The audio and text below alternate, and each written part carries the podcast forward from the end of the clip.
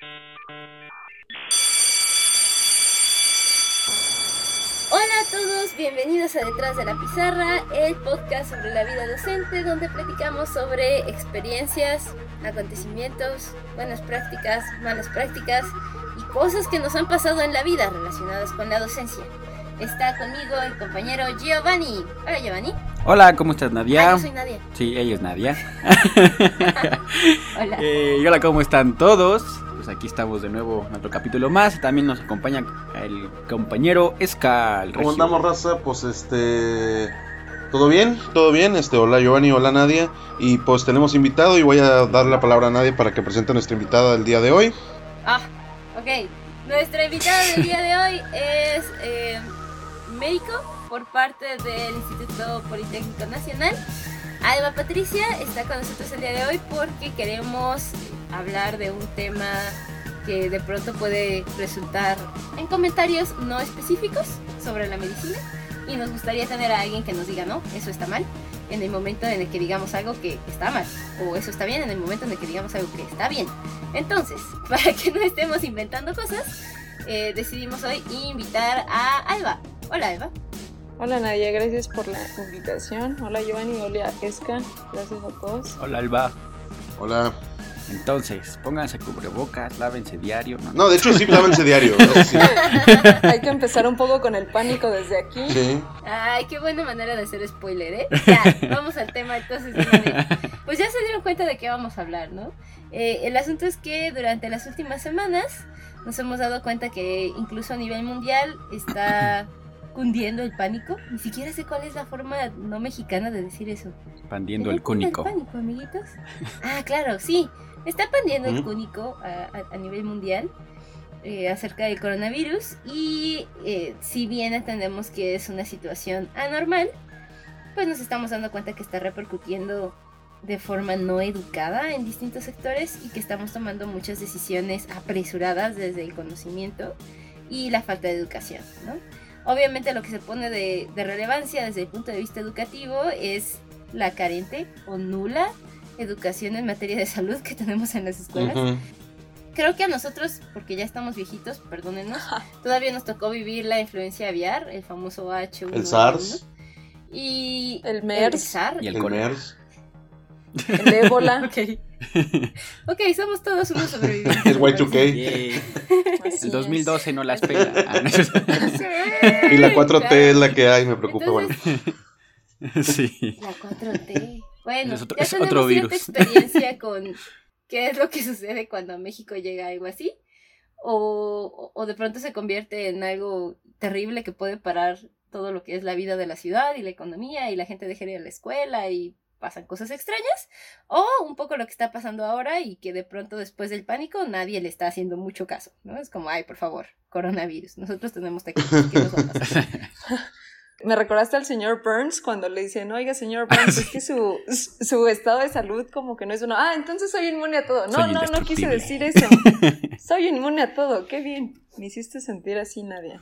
sí. Bueno, el coronavirus, hay primero que aclarar que siempre ha estado presente en los humanos, ¿no? Ex- el- Sí, nada más que existen diferentes cepas. Y quieras o no, si recuerdas como un poco tus clases de biología, los virus, ¿qué son? Son como pequeños, pequeñas partículas, algunos les dicen microorganismos, otros no, porque no los consideran como seres vivos, ¿no? Entonces los virus siempre han estado con nosotros. Al igual que nosotros, al igual que todos, siempre están en un constante cambio. Por eso esta cepa nueva es algo muy desconocido para el ser humano.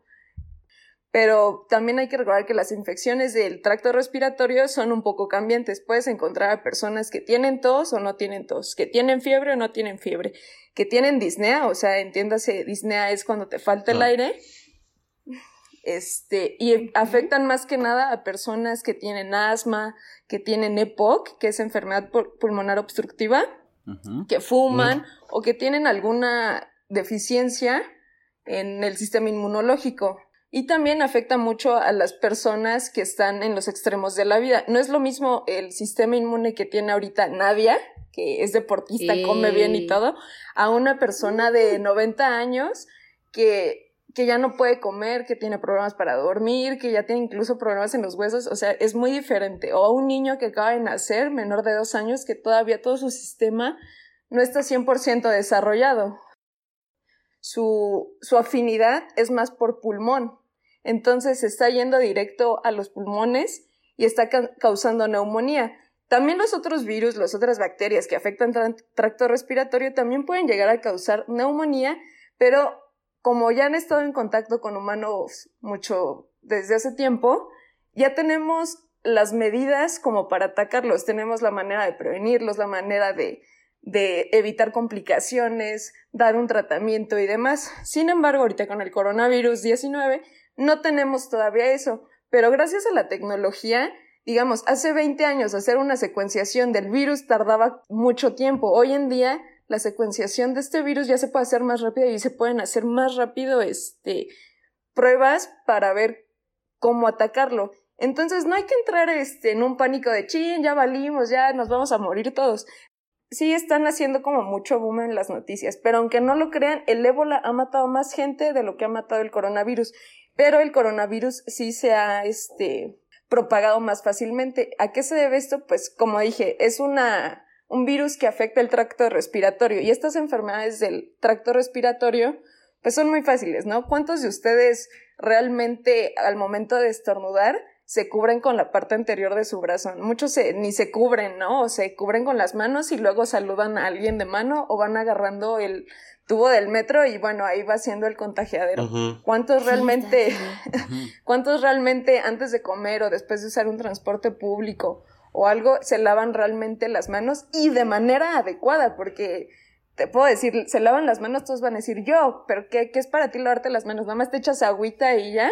No, es echarte bien agua, tu jabón y que dure 30 segundos mínimo, un minuto. Incluso puedes ver la imagen de la OMS. Los, en los comentarios del episodio un pequeño tutorial sobre cómo lavarse las manos. Es todo un ritual, pero es importante. Y en cuanto lo incorporas, pues ya es parte de ti, ¿no? Exacto. Estas enfermedades del tracto respiratorio, lo principal, lo principal es tener buenas medidas higiénico-dietéticas. Buenas medidas de higiene de lavarse las manos antes y después de comer, cuando subes al transporte. También desinfectarte con gel alcoholado, o sea, no es lo mismo gel alcoholado a gel antibacterial y el gel que te venden ahí con miles de aromas, no es como gel alcoholado, no ayuda como al 100%, pero sí ayuda a mantener bien las, limpias las manos, ayuda más lavar bien, bien tus manos con agua y jabón. También estar limpiando bien las superficies donde trabajas. ¿Cuántos de ustedes limpian su computadora, su mesa donde trabajan, su teléfono, que es el que se llevan en el transporte, al baño, se lo llevan a muchos lados, están comiendo, están con el teléfono, están en el baño, están con el teléfono, están trabajando, están con el teléfono. Entonces, Por ejemplo, tú porque eres doctora y es como, uy, chin, sí es cierto, ¿no? Pero uno que es un civil normal, o sea, por ejemplo, nosotros que somos profesores, si de pronto llegas con tus alumnos y es esta parte de, oigan chicos, cuídense, hagan esto, tas, tas, tas, si no hubiera algo mediático como el coronavirus ahorita, te toman un poco exagerado, ¿no? Así como, ay, el profe, ¿quién lo va a hacer? ¿No?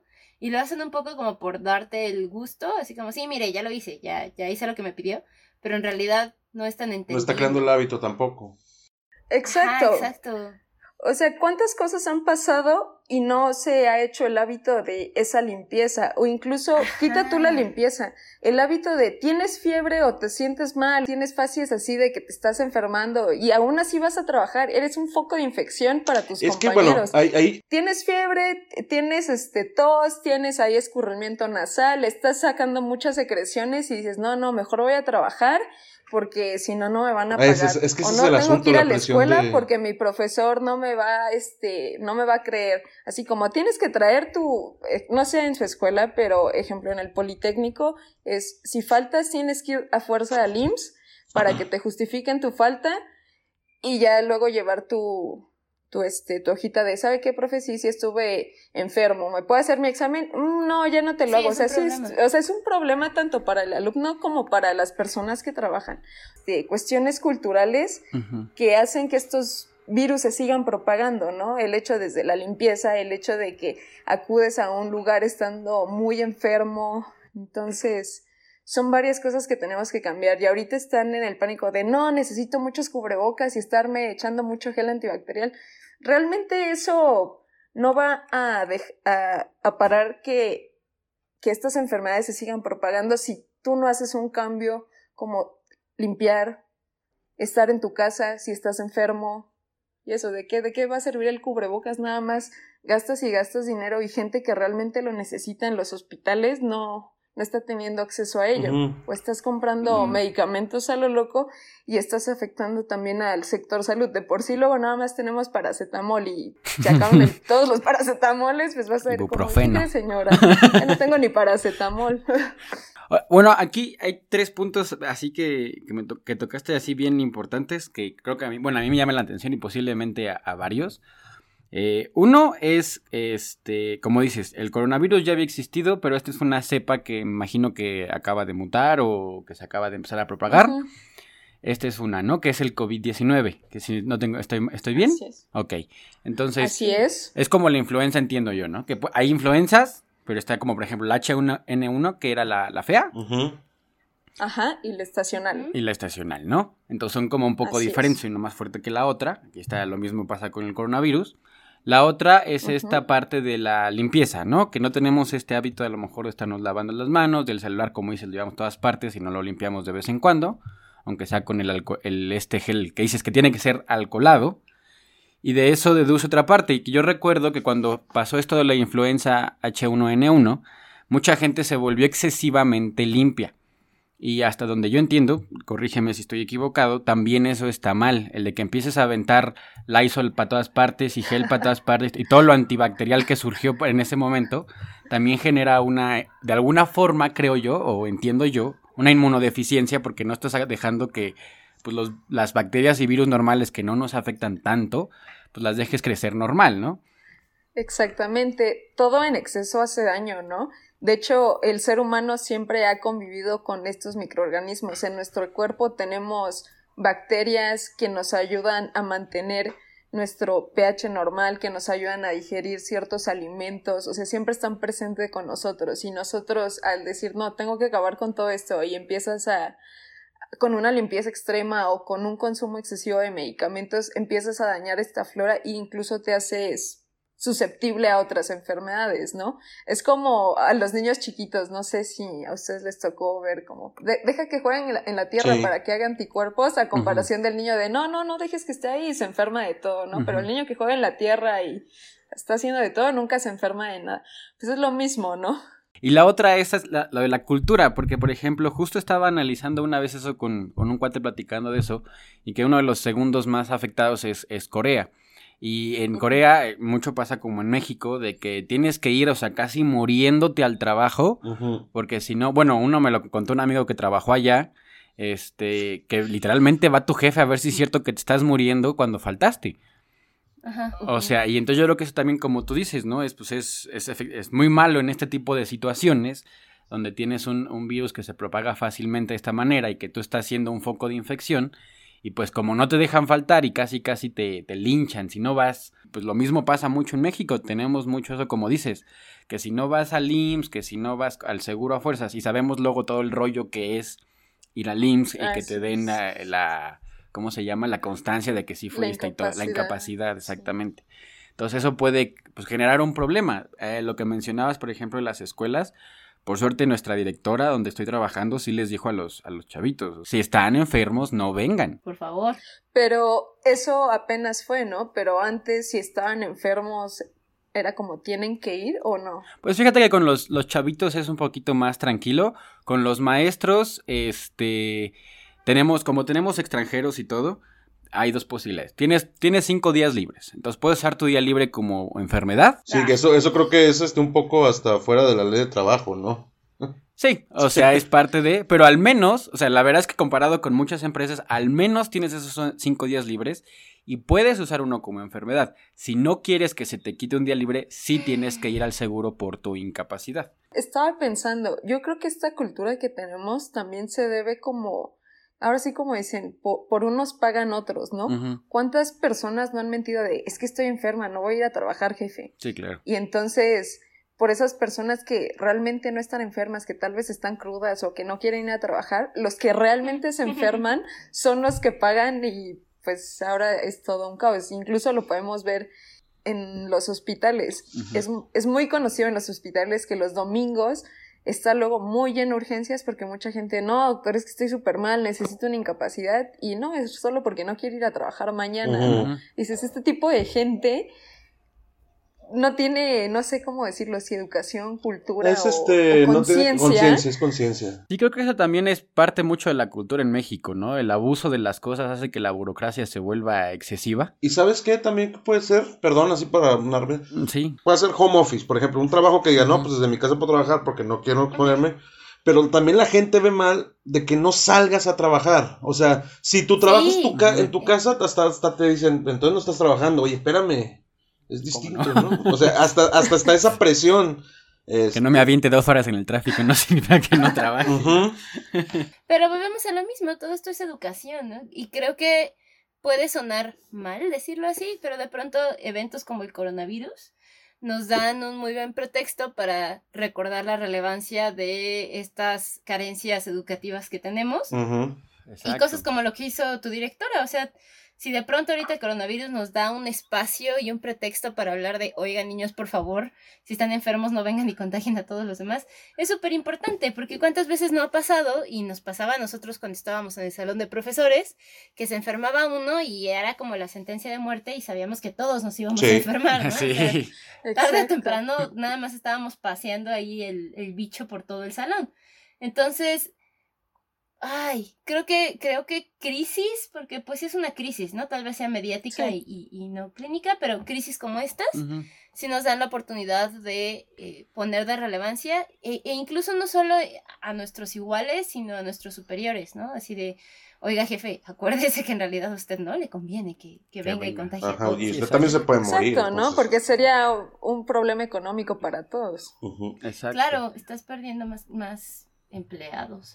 De hecho, esto me recordó una, anécdota. Justo estaba yo en algún trabajo donde, pues, este, estaba yo muy enfermo y justo me tocaba el, o sea, de las vías respiratorias, tenía el, el, este, el aire acondicionado de frente y entonces, este, pues ya, un día llegué malísimo y llega el guardia de seguridad, me dice, oye, este, este cuate, se le dice a mi jefe, está muy enfermo, no, no puede estar aquí. Que además estábamos como que todas las oficinas como que juntas. O sea, no había paredes ni nada. Entonces, esto, pues, efectivamente era un foco yo de infección, ¿no? Pero mi jefe así como de, pues, ¿cómo te sientes? ¿Cómo te sientes? ¿Sí puedes trabajar? o sea, era como una más amenaza de, pues sí que te sientes bien para que no te vayas, ¿no? Claro. Sí. Y no se trata de que puedas trabajar o no. como dice Alba, no se trata de que puedas trabajar o no, es que eres un foco de infección. Así yo pueda trabajar perfectamente, yo voy a infectar a todos los demás y va a ser peor. Exacto. Un ejemplo muy sencillo es de los niños, ¿no? Cuando les da varicela llevan a un niño con varicela al kinder y, ay, oiga, señora, no tenía que traer a su hijo. Ay, es que no tengo quien lo cuide, pero de repente, pum, ya todo el kinder se infectó. El que sobreviva, sobrevive. es digno de, seguir educándose. Sí. Yo, yo tengo una pregunta para ustedes pintando oh, el, el, peor escenario de que necesitamos estar todos aislados en algún punto y que si todavía no encuentran una cura y demás. En cuestión de educación, ¿ustedes le dirían a sus alumnos, ¿saben qué? No vamos a tener clases en la escuela, pero sí por algún medio digital, así por Skype o esto, o qué medidas están, está pensando como la escuela. A mí pasó que este, no fue por una enfermedad, sino que nuestra escuela resultó afectada por el sismo, el del 17.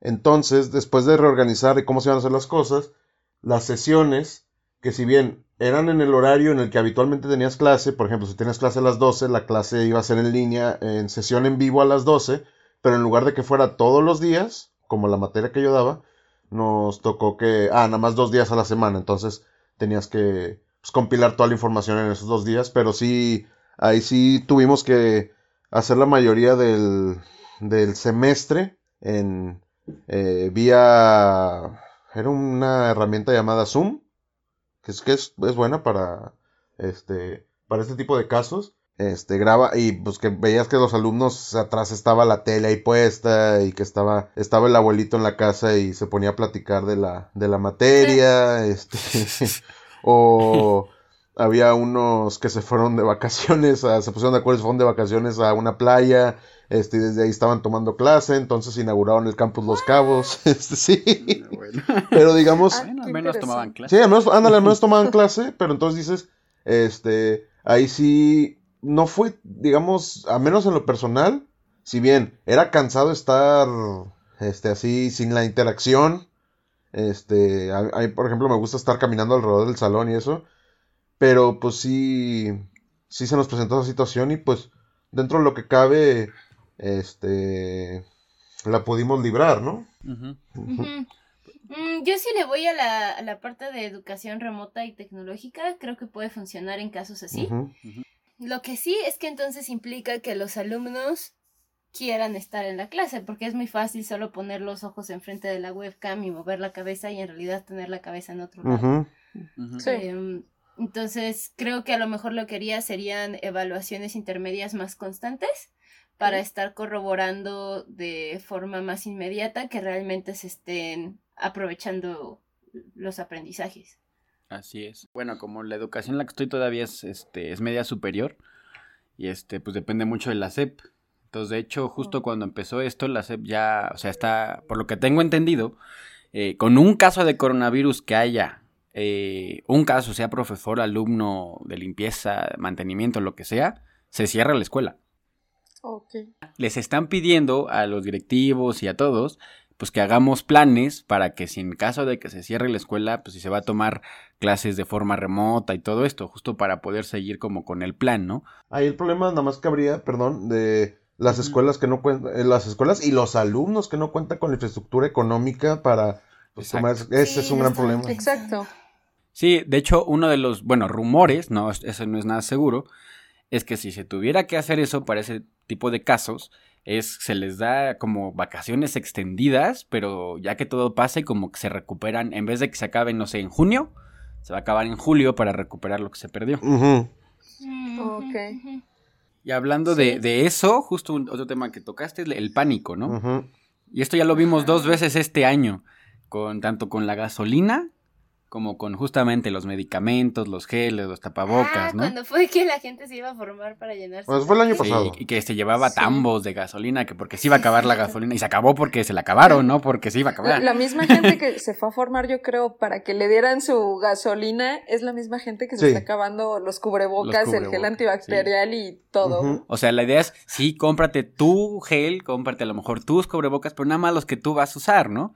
Sí, incluso están los que puedes lavar bien. Si tú lo lavas bien, el de tela, lo puedes seguir usando. Obviamente tienes que tener un cuidado diferente. Pero incluso el cubrebocas, mucha gente no lo sabe. Yo veo que lo traen como todo un día, pero el cubrebocas tiene un tiempo de vida. No puedes usarlo, ya exagerado, no puedes usarlo más de ocho horas seguidas. O No incluso. ¿Mm? incluso si está este, mojado, si tiene ya secreciones, tienes que desecharlo. Porque estás ahí haciendo otro El vicio, ¿no? el, el vicio, ¿no? Estás ahí como, bueno, estás tositos en tu, En tu en tu cubrebocas. cubrebocas y no te lo quitas, pero te estás sobreinfectando, ¿no? Estás este... Entonces, entonces, incluso están usando un mal uso del, del cubrebocas, así como, cubrebocas. sí, ya, ya tengo mi cubrebocas y lo traes casi las 24 horas. Pues no, tampoco se trata de eso. El cubrebocas, eh, incluso en el ámbito hospitalario, lo, te lo cambias casi, casi luego por paciente, porque no sabes qué tiene este paciente y luego te pasas a ver a otro Eh, justo lo que dices de los cubrebocas, justo cuando empezó eso, pues algunos llegaron, ¿no? Y después salió el video de este doctor de, de China diciendo que es lo peor que puedes hacer si no estás enfermo. Traer un Ajá. cubrebocas porque nada más, o sea, o te estás viciando los virus que traes tú. Sí. o como te lo estás arreglando y te lo estás acomodando a cada rato porque es incómodo, nada más te estás toque y toque la cara, que es lo peor que puedes hacer, ¿no? Sí, exacto. O sea, dicen que realmente el cubrebocas es para la gente que realmente ya está enferma para evitar sacarlas, o sea, que las salgan volando, ¿no? Y que no es Cuando 100% tose. efectivo tampoco. No sé si recuerden, eh, ¿cuándo fue lo del H1N1? 2010, ¿no? Sí, Aproximadamente. hace como 10 años, sí. Mucha raza luego empezó a en redes sociales, miren, yo uso mi cubrebocas más por la moda que por verdaderamente una necesidad. sí. Hasta los pintaban sí, me acuerdo que Sí. incluso había un, eh, aquí en Nuevo León, y supongo que fue el caso en muchas partes de la República, que había candidatos políticos que te daban el cubrebocas con su logo y todo. No, con, Con su, su logo. Con su partido, Sí. No. Ándale, de, de un partido de tres colores, que no voy a Sí, decir cierto, cuál sí es el nombre, pero el candidato Abel Guerra usó esa táctica sucia. Ah, ya lo dije, perdón. Eh, no me hagas nada, Abel Guerra, sé que eres poderoso. Este, hay gente que por necesidad, por creencia, esa necesidad, lo usaba, pero pues se va con esa, como decíamos, ese pánico social o la moda de, de usarlo, como los que en su Facebook ponen Pray for el país primermundista que acaba de sufrir una tragedia terrorista, que es una tragedia, eso, o sea, nada más lo haces para que obtener likes, es la verdad. Y otra cosa que tengo entendido, dime si estoy en lo correcto o equivocado, Alba, es que de hecho el coronavirus ni siquiera el cubrebocas te sirve porque es tan chiquito que pasa a través Así de... es, es demasiado chiquito. Los virus son muy, muy pequeños. son- es en micras. Es un or- organismo demasiado pequeño. Entonces, eh. O sea, el cubrebocas no sirve para nada. o sea, no, o sea, por eso les digo, lo mejor es que si estornudas, te cubras con la parte anterior del brazo. Y lo bueno de estos virus es que no sobreviven si no están como en su hábitat, por así decirlo. O sea, sobreviven un ratito, pero si no entran rápido a- al organismo que necesita, en en este caso el humano, pues no, no va a sobrevivir mucho tiempo. Entonces, al momento de tú estornudar en tu antebrazo, es una tela y pues ahí es más fácil que ya cuando tú lo laves ya, ya se murió, ¿no? A comparación de que si estornudas te tapas con la mano y ya, ah, bueno, sigue como en contacto con la piel y ya saludas luego a alguien, pues ahí se va y luego te estás agarrando la cara. Ahora le Exactamente. todo. ¿por Entonces hay que tener cuidado con esos mitos, ¿no?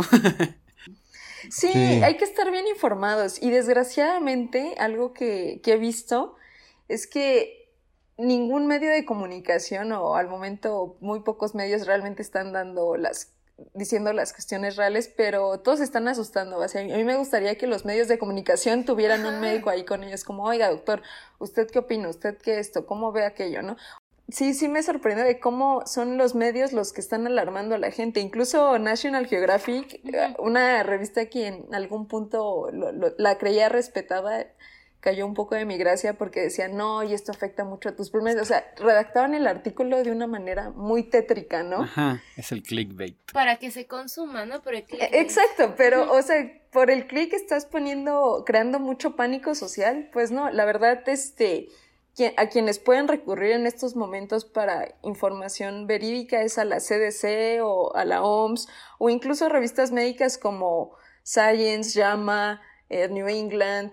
Son algunas en inglés, pero digo, ojalá en México hubiera algo así. Incluso en la página del IMSS puedes encontrar buena información, incluso de los lineamientos, así como si tiene esto y esto y esto, puede hacer tal.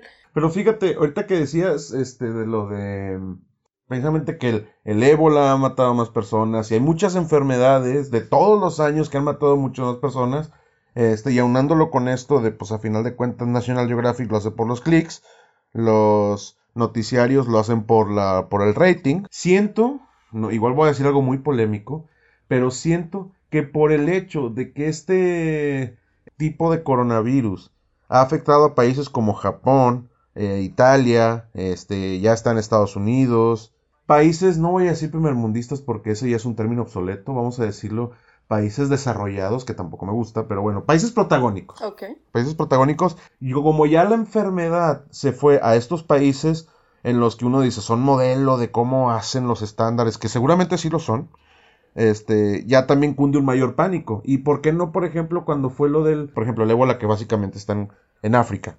Este, decir, ah, bueno, o sea, pues hasta la gente le toma menor importancia porque no está en un país, por eso es el protagónico, ¿no? O sea.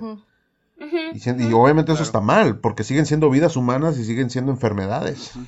Exacto. Claro, pero pues está de nuestro lado educar en eso, que no nos dejemos llevar por el pray for, país de primer mundo, pero también que no minimicemos eh, pandemias que están ocurriendo en otro lado solo porque es de países Vale, madre. Ándale, pray for tal y vale madre tal, así. Sí, eh, es algo que, que hablaba hace rato con Nadia. Bueno, preguntaba, ¿ustedes creen que tenga un impacto el hecho de que tengas más ingresos o menos ingresos sobre tu educación en la salud? O sea, una persona que es más rica realmente va a tener mejores medidas a una persona que tiene pocos ingresos. Y hay unos estudios que dicen que sí, pero sin embargo creo que la realidad es otra. Regresando un poco a las noticias que he visto en Estados Unidos. No, no me acuerdo qué, quién era, pero traía una máscara de gas y era una persona importante, ¿no? Alguien relacionado con la política y así como, no, no, no, pues nosotros estamos en contacto con muchas personas y de muchos lados, si, no, a nosotros no nos puede dar coronavirus, que le dé a los otros y así, pero tu máscara de gas no va a ayudar en nada, ¿no? aparte, ni, ni siquiera en los hospitales usan máscaras de gas. Sí, eso es bien peligroso, ¿no? Porque es lo que justamente decía en medio de la educación, que es de formarles el criterio a los chavos de decir, o sea, si te lo dice alguien preparado, pues hay que tenerle más confianza, ¿no? O sea, como un doctor, ¿no? Alguien que sí sepa, a que si te lo dice George Clooney, pues oye, este... George Clooney es bueno haciendo la de doctor nada más en IAR, pero no es doctor. sí, exacto. Hazle caso al, al, advisor de ese programa, mejor. Y otra cosa bien importante es las fuentes, porque, o sea, a lo mejor te lo puede decir uno, pero necesitas ver que no, o sea, no nada más el único, que, varios expertos digan, o sea, que concuerden en el sentido. Porque sabemos que también, aceptémoslo, no es un mundo color de rosa y puedes tener a un médico que sí está, este, pues que tenga todo, ¿no? Que tenga los títulos y todos, pero que a lo mejor está comprado. Sí. Sí. Claro. Entonces siempre ese es parte del criterio que debemos enseñarle de, ok, ya te lo dijo tal, ahora también búscalo en tal fuente. Como dices tú, Alba, ¿no? Un ejemplo rápido, esta, públicamente lo he dicho, en contra de los antivacunas, fue por un reportaje de un médico que ya se le refutó ese reportaje, al parecer lo que tengo entendido, y mucha gente le crea ese único reportaje de un médico. Ah, mm. así es, ese fue un estudio hace mucho tiempo, ¿no? Era como efecto adverso de, de tal vacuna, ¿no? Así como, ah, se vio que tales personas tuvieron tal, ah, pero, pero él no lo hizo como con el afán de, oigan, las vacunas son malas, solo fue como un estudio de caso de como todo, al final de cuentas tienen efectos adversos, ¿no? Es como cuando te vas a poner la vacuna y te dicen, no, oiga señora, al momento de ponerle la vacuna, este, se le va a poner este, la zona de, de, la inyección roja, puede que tenga fiebre, o sea, son los efectos adversos como normales. Él estaba haciendo como esa investigación como, ¿qué efectos adversos puede tener? Y de ahí alguien se agarró y él hasta dijo, no, o sea, mi, mi propósito no era ese de, sí, antivacunas, era como documentar para la comunidad médica o para todos los demás como qué efectos adversos pueden tener, así como un medicamento de, ahorita que se vino el boom de la ranitina también, ¿no? De, oye, que la ranitina causa cáncer, ya no me la voy a tomar y no sé qué. Bueno, sí, o sea, es, o sea, sí, salió mal el lote y todo. Aquí dice en dónde hay que tener como cuidado. No es como que siempre la ranitina causó problemas, pero son como diferentes cuestiones, ¿no? O sea, al final todos los medicamentos tienen un efecto adverso a unas personas, digámoslo así, son más susceptibles que otras, ¿no? Y regresando un poquito a este caso de las antivacunas, que lo, importante que es la, lo que ha causado, ¿no? En el mundo, lo que es la, mala información, el, mal criterio, el mal entendimiento. Eh, no tengo ahorita la fuente, desgraciadamente, pero hasta donde yo supe, este médico, primero ya se le destituyó, porque además, por lo que entiendo, este estudio que hizo de las vacunas es porque, digo, esto, si quieren investiguenlo más a fondo cada quien, eh, lo hizo porque él quería meter su propio como medicamento para una, ni siquiera era para todas las vacunas, era para una vacuna en específico que él estaba creando un medicamento para. Entonces quería destituir a esta vacuna, no me acuerdo de qué enfermedad era, para poder él meter la suya. Entonces, esto, en todo esto se volvió en que todas las vacunas son malas y aún a pesar de que ya se ha probado diez mil veces que las vacunas son mejores que no ponérselas, porque sí, aunque algunos tienen, para algunos pacientes tendrá efectos adversos, toda esta mala información ha creado que aún aunque ya se comprobó que era falso, que, que nada más fue un estudio y que ya ha habido diez mil que comprueban que son buenas las vacunas, todos ya sigue habiendo gente creyendo que las vacunas son malas y no vacunan a sus niños, ¿no? Sí, pues provocan peores cosas. Han provocado que enfermedades que ya se estaban erradicando regresen, ¿no? Regresen. Porque al final la vacuna es el virus ya muerto, atenuado ahí, que te lo ponen para que empieces a hacer defensas, te lo ponen en una dosis muy pequeña para que ya tu cuerpo cuando esté en contacto con este virus ya tenga herramientas para atacarlo, a comparación de que si te llega así de, de nuevo, pues no va a tener herramientas y te va a pegar más. Entonces, sí te puedes enfermar, si te, vuelve, si te des enfermedad, pero ya no tan fuerte o tan feo como sería si no te pones la vacuna. Pues yo creo que a resumidas cuentas podemos decir es, hay que informarse, checar las fuentes, porque no quiere decir tampoco que el New York Times siempre tenga la razón o tal, o sea, sabemos que ha habido medios, como dice eh, Alba, por ejemplo, National Geographic, que se ha ganado su prestigio, que pues también llegó a ser con algo muy tendencioso. Entonces, en general, gente que nos escucha, no propaguen el pánico si uno, no son expertos, dos, es más, los expertos no van a propagar el pánico, van a pedir prudencia porque lo peor de todo es el pánico en sí, más que la enfermedad, es el pánico que genera. Yo creo que esa es la, eh, una de las conclusiones a las que podemos llegar, ¿no? Que no caer en tiborrarse de cubrebocas porque le están quitando a la gente que necesita, de medicamentos se lo están quitando a la gente que necesita, incluso casos de ya este, vaciando tiendas por agua y eso porque neta gente, hay mucha gente que lo necesita y nada más porque tú te quieres eh, atiborrar de cubrebocas que te va a resultar peor. Bueno, eso es lo que yo podríamos empezar a concluir. Exacto. Estoy de acuerdo. Y dar medidas de, en caso de que en tu país crees que puedas tener coronavirus, ve con tu médico de confianza o háblale y dile, ¿sabe qué? Tengo esto y esto y él te dirá, ¿sabe qué? Sí, ¿sabe qué? No.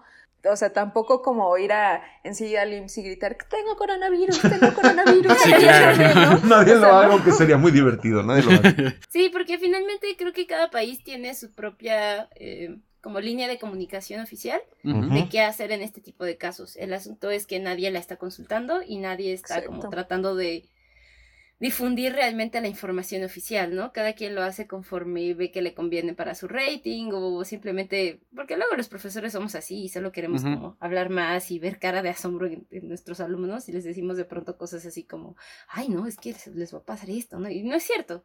Entonces creo que hay que tener también como mucho cuidado con esa parte. Sí.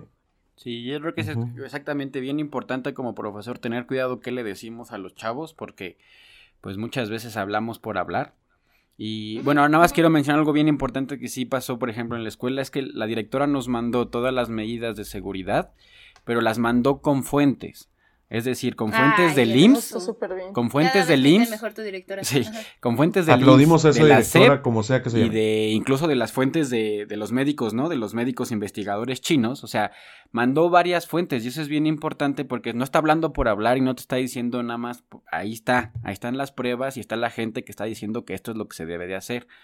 En general, la mayoría era lo que decía Alba, es lavarse bien las manos, una buena higiene, este, no abusar de los cubrebocas, porque pues tampoco sirven, al menos que estuvieras enfermo para evitar que pues, cuando estornudes algo salga volando hasta el que está en la otra esquina, pero de ahí en fuera pues era como lo más y evitar justamente lo que dicen, evitar el pánico.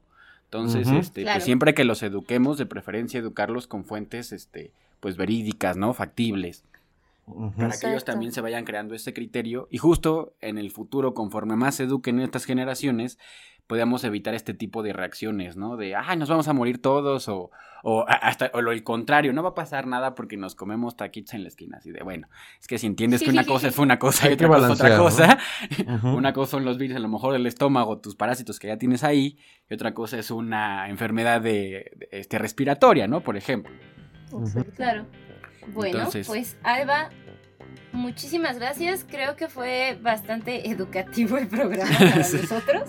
Eh, esperemos que también, que también lo sea para los demás y tenerte aquí en un futuro para la siguiente pandemia.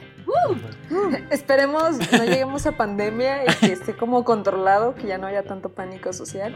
Pero solo les recuerdo que, que, voy a dejar aquí con Nadia los links donde pueden encontrar buena información de la CDC, de WHO y, y otras cuestiones del IMSS. Y siempre recuerden hablarle a su médico de confianza si tienen fiebre y en su casa. Si creen que tienen coronavirus o alguna enfermedad, mejor hablen, a ver, para que no se vayan en el transporte público contagiando a todos. también sean como conscientes de sus acciones. Entonces, muchas gracias por invitarme. Me gustó. Gracias por estar aquí, Alba. Muchas gracias. Y Y gracias a ustedes por llegar eh, con nosotros. Ya saben ahora un poco más. ¿Qué tienen que hacer? Consultar las fuentes de información que nos comparta Alba, informarse de fuentes oficiales y salir allá afuera a contradecir a toda la gente que está diciendo cosas extrañas. Solo iba a decir una última cosa. Recuerden tratar bien a los médicos. Hacemos luego jornadas como de 36 horas. Ténganos un poco de paciencia. No, no vayan nada más ahí a llenar el servicio de urgencias. Porque sí. una quesadilla o algo. Sí, o un chocolate o un agua. Con eso se los agradecemos mucho. O sea, lleguen con su mejor cara, no nos griten, somos también personas. Sean conscientes de eso. Ya para otro tema un día dejaremos el que no trabajen tantas horas, pobrecito. Por favor. Sean limpios, raza, sean limpios. Coronavirus o no coronavirus, lávense siempre las manos. Y los celulares. Antes de comer, después de comer, antes de ir al baño, después de ir al baño. Después de escuchar este podcast y antes del próximo podcast. Nos vemos el siguiente martes con otro tema limpio. no sé qué Un tema más limpio. Vale, cuídense. Nos vemos Hasta la próxima. Cúbranse con el codo, cabres. Bye.